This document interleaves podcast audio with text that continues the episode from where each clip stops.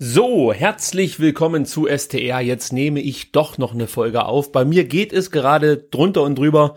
Ihr merkt es vielleicht schon bei der Anmoderation, denn ich habe ganz vergessen, mich vorzustellen. Mein Name ist natürlich Ricky. Den Podcast habe ich wenigstens genannt, denn der heißt STR.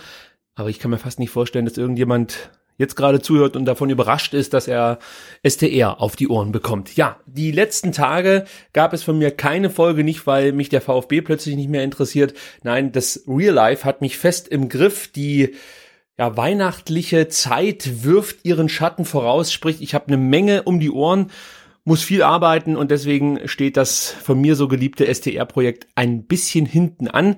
Aber ich dachte mir, heute nimmst du dir ein paar Minuten und sprichst kurz über das, was dich in den letzten Tagen, man kann fast schon sagen Wochen, rund um den VfB beschäftigt hat. Gott sei Dank war es nicht allzu viel, von daher kann ich mich relativ kurz fassen. Vielleicht noch ein paar Sätze zum letzten Spiel in Nürnberg, das wir glücklicherweise gewonnen haben. Natürlich bin ich froh, dass wir die drei Punkte eingefahren haben. Ich sehe es aber jetzt noch nicht so, dass wir jetzt gerade die Talsohle durchschritten haben und jetzt geht wieder alles wie von selbst. Aber ich kann mir auch nicht vorstellen, dass irgendjemand unter den VfB-Fans so denkt. Bei den mm, ja, Spielern und auch Mitarbeitern des Vereins bin ich mir da nicht immer ganz so sicher. Fakt ist für mich gewesen, dass der VfB Stuttgart natürlich eine Mannschaft wie Nürnberg ich sage jetzt mal, besiegen muss und das am Ende auch getan hat. Man hat sich dennoch schwer getan, man hat ein bisschen Glück gehabt, dass die Nürnberger selber nicht so richtig was auf die Reihe bekommen haben. Das ist aber auch in Ordnung. Wenn man auf so eine Mannschaft trifft, muss man die Möglichkeiten einfach nutzen, die sich dann bieten. Und das hat der VfB eindrucksvoll in der zweiten Halbzeit getan. Natürlich dann auch noch nach Ecken. Grüße an Halil Altintop, der hier seinen Einstand würdig gefeiert hat, könnte man fast schon sagen. Also da war ich schon froh, dass die zwei Dinger reingegangen sind von Erik Tommy und Timo Baumgartel. Also Hut ab an dieser Stelle. Aber mir ist vor allem auch in der ersten Halbzeit aufgefallen, dass wir weiterhin die schon bekannten Probleme haben. Das heißt, wenn ein Gegner mit Tempo auf uns zukommt, dann wird's für uns immer brenzlig. Man hat es auch bei dem nach dem Spiel hochgelobten Mark Oliver Kempf gesehen, der in der ersten Halbzeit mit Missy Jan wirklich durchaus Probleme hatte ich wusste dann nicht so richtig, ob Missy Jan jetzt einfach keinen Bock mehr hat oder ihm die Körner gefehlt haben.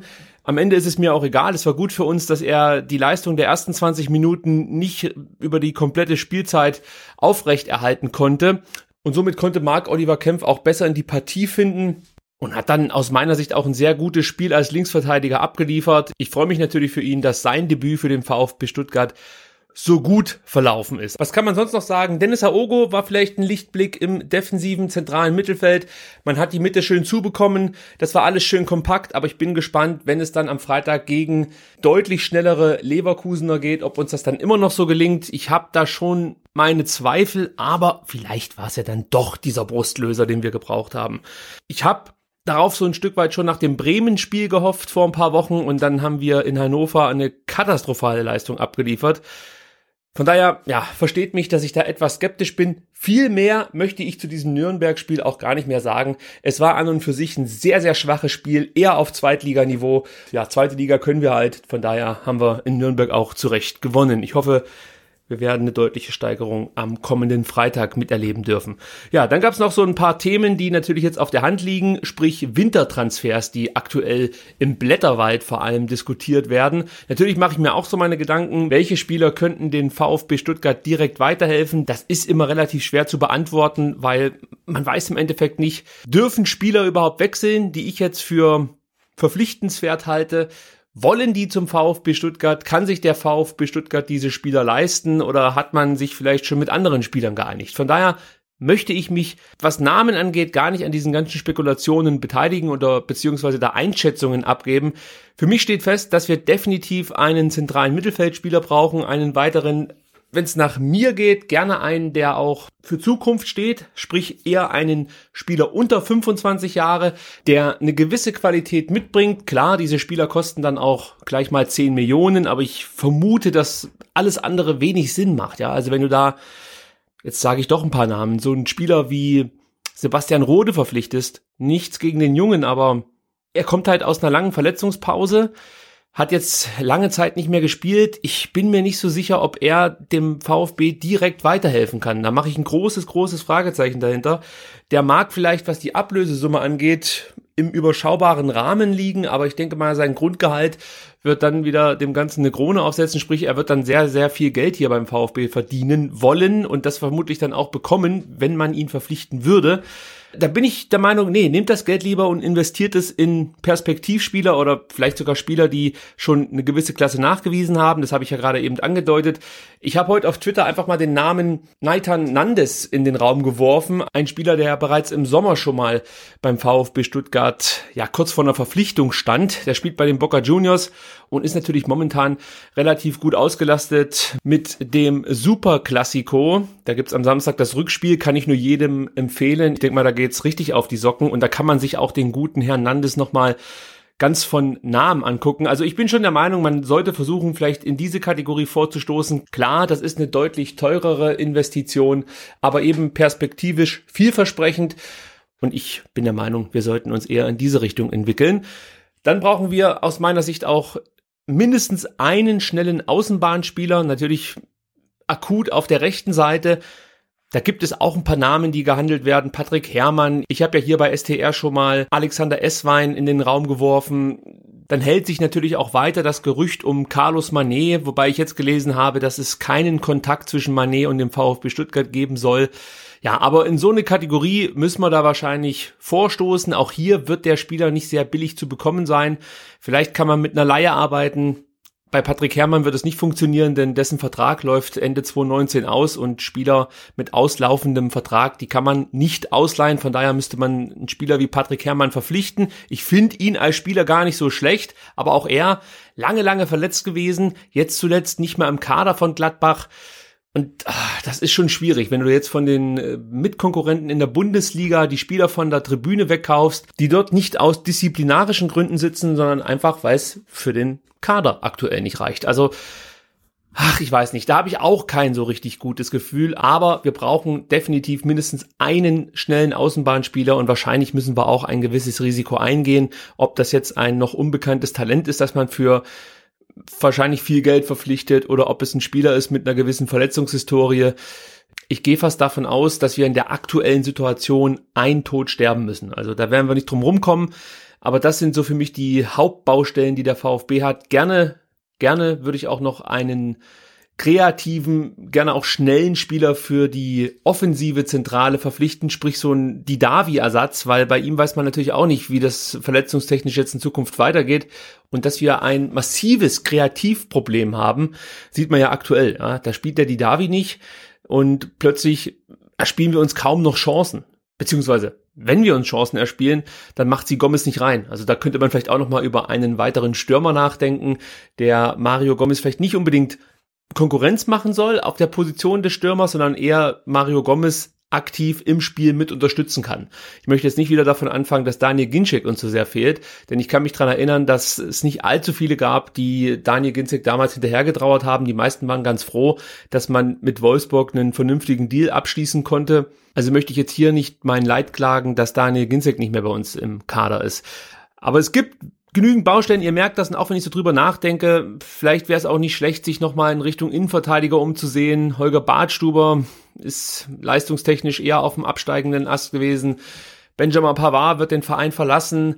Timo Baumgartel ist für mich auch immer so ein Kandidat, da würde ich mich nicht wundern, wenn da im Sommer wirklich ein ambitionierter Champions Leagueist kommt und sagt, den möchten wir verpflichten. Also für mich steht Timo Baumgartel, Benjamin Pavard nicht in so viel nach. Ja, also das ist vielleicht der Weltmeistertitel, der Benjamin Pavard natürlich automatisch teurer macht, aber ich finde qualitativ sind beide Spieler auch über die letzten Jahre hinweg auf einem ähnlichen Niveau.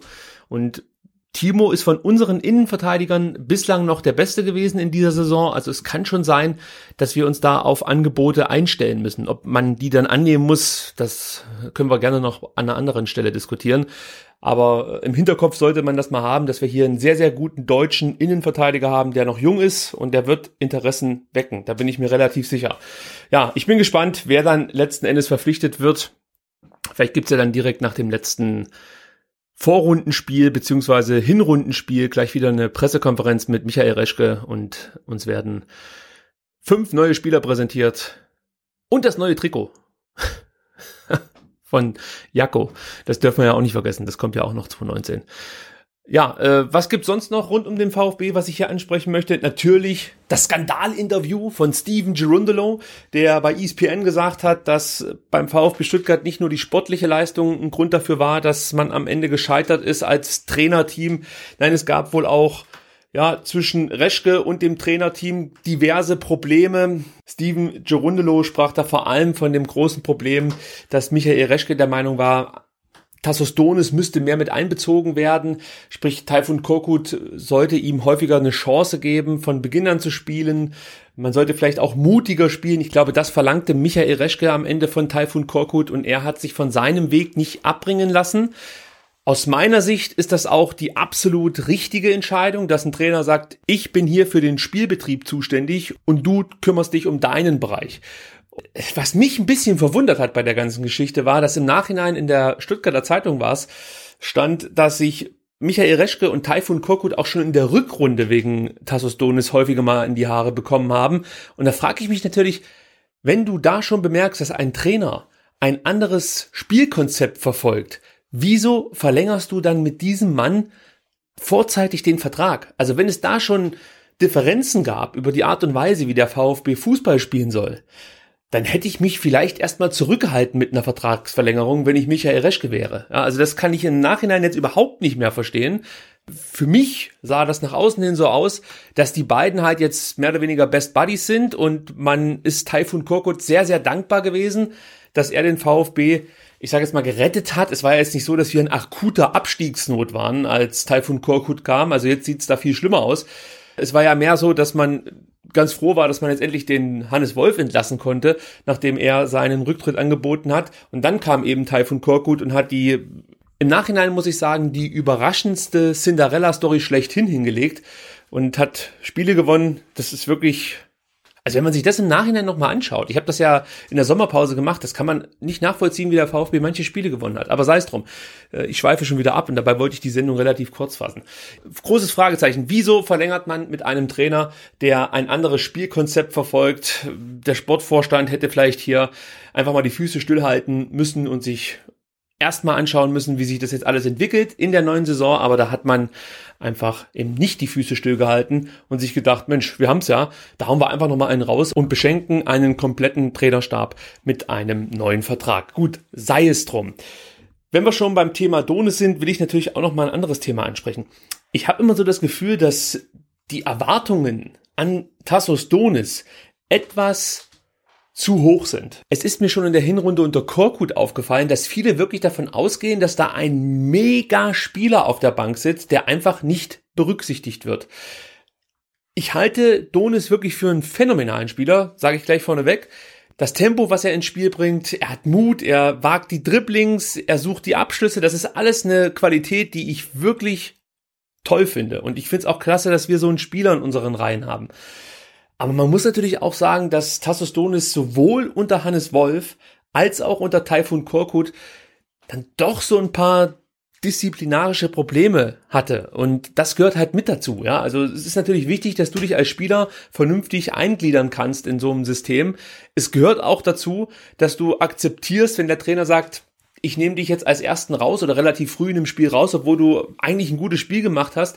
Und es gehört auch dazu, dass du akzeptierst, wenn du auf der Bank sitzt. Und wenn du dann so eine, so eine Schmollattitüde hinlegst und dein Berater an die Öffentlichkeit geht und zu verstehen gibt, dass du Interesse hättest, vielleicht den Verein zu wechseln, wenn du nicht regelmäßig spielst, finde ich auch nicht unbedingt so cool, muss ich ganz ehrlich sagen. Also ich halte es da wirklich immer mit diesem Sprichwort Walk the walk before you talk the talk.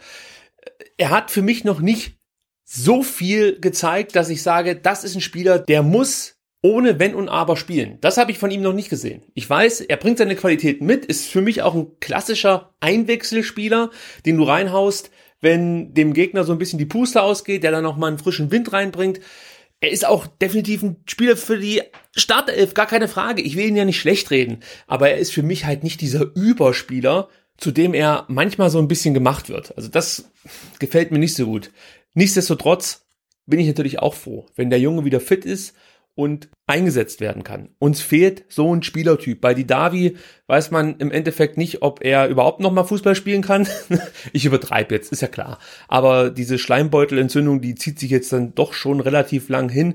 Und da es immer noch keine genaue Prognose gibt, wie lang das Ganze noch dauern wird, will ich gar nicht darüber spekulieren, wann die Davi wieder zurückkommt. Er steht nicht zur Verfügung, damit müssen wir leben. Unter Umständen bleibt das in der Hinrunde so und von daher bin ich sehr, sehr froh, wenn Tassos Donis vielleicht in Leverkusen schon auf der Bank sitzt. Und wenn wir ganz großes Glück haben, kann er vielleicht sogar schon eingesetzt werden. So, was habe ich sonst noch auf meinem Zettel? Ich habe nämlich tatsächlich mir einen kleinen Zettel geschrieben. Jetzt rennt mir so ein bisschen die Zeit davon, weil der nächste Termin schon wieder ansteht. Aber eins spreche ich noch schnell an, und zwar geht es um die letzten Spiele in dieser Saison. Da habe ich jetzt schon ein paar Mal gelesen und gehört, ah, das wird knüppelhart. Man muss gucken, dass man da jetzt irgendwie sich durchmogelt durch die letzten Spiele. Also ich weiß ja nicht, wie ihr das seht, aber für mich ist ganz klar, dass man die nächsten Heimspiele gewinnen muss. Augsburg, Hertha, Schalke, das müssen aus meiner Sicht Siege sein. Klar, gegen Schalke kann man sagen, das ist kein leichtes Spiel, gebe ich jedem recht, aber die Leistungen, die ich bislang von Schalke gesehen habe, die machen mir jetzt nicht unbedingt Angst. Augsburg ist in gewisser Weise ein Angstgegner von uns, aber das muss auch eine Mannschaft sein, die man zu Hause besiegen kann. Auch das wird kein leichtes Spiel, aber ich würde das auch nicht schon als verloren werten.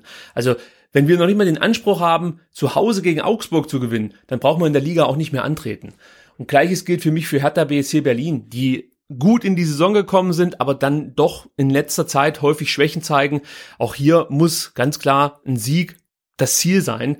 Und dann hätte man vielleicht diese neun Punkte irgendwie eingefahren, dass man eben die Spiele zu Hause gewinnt und könnte so nicht beruhigt in die Rückrunde gehen, aber hoffnungsvoll. Ich glaube, so habe ich es auch in der letzten Ausgabe schon gesagt. Und dann gibt's natürlich noch so Spiele wie in Wolfsburg. Da kannst du auch mal einen Punkt holen. Und ich glaube auch, dass gegen Leverkusen am Freitag theoretisch ein Punkt möglich ist. Vielleicht sogar mehr. Die sind auch aktuell mit sich selbst beschäftigt. Vielleicht kann man diese Situation ein bisschen ausnutzen. Es wird natürlich nicht leicht, keine Frage aber es ist auch nicht unmöglich. Also ich bin der Meinung, dass wir aus den letzten Spielen schon noch neun bis zehn Punkte holen können. Alles, was darüber geht, wäre für mich eine große Überraschung, aber neun Punkte ist für mich ein realistisches Ziel. Ich kann mir auch vorstellen, dass ein Markus Weinz hier mit ähnlichen Ambitionen in die letzten Spiele der Hinrunde geht. So, jetzt muss ich euch verlassen. Ich habe es gesagt, der nächste Termin steht schon an. Ich hoffe, dass die nächste Ausgabe nicht ganz so hektisch hier über die Bühne geht. Seht es mir nach, wenn ich hier etwas durchhaste. Aber ich wollte unbedingt noch was sagen zur aktuellen Situation des VfB Stuttgart und habe mir die Zeit jetzt hier kurz genommen. Kleiner Hinweis noch für alle, die gerne Podcasts über Spotify konsumieren. STR gibt es jetzt auf Spotify. Sucht einfach nach STR VfB Stuttgart. Ich glaube, ihr müsst das alles eingeben, damit ihr diesen Podcast hier findet. Ich bin noch nicht groß genug und von daher braucht man da etwas mehr Suchbegriffe. Dann am besten liken oder wie man das nennt bei Spotify und dann verpasst ihr keine Folge mehr. Bewertet mich bei iTunes, auch das würde mich freuen und ja, folgt mir auf Twitter at VfBSTR, da ist auch jegliches Feedback herzlich willkommen. Danke fürs Zuhören und bis demnächst. Ciao. Ja, beruhigt euch, ich habe es gerade beim Nachhören auch bemerkt, ich sagte Hertha BSC Berlin. Entschuldigung, es ist natürlich die Hertha aus Berlin oder Hertha BSC, aber nicht Hertha BSC Berlin. Also bitte verschont mich mit einem Shitstorm. Es ist mir ja dann selber aufgefallen.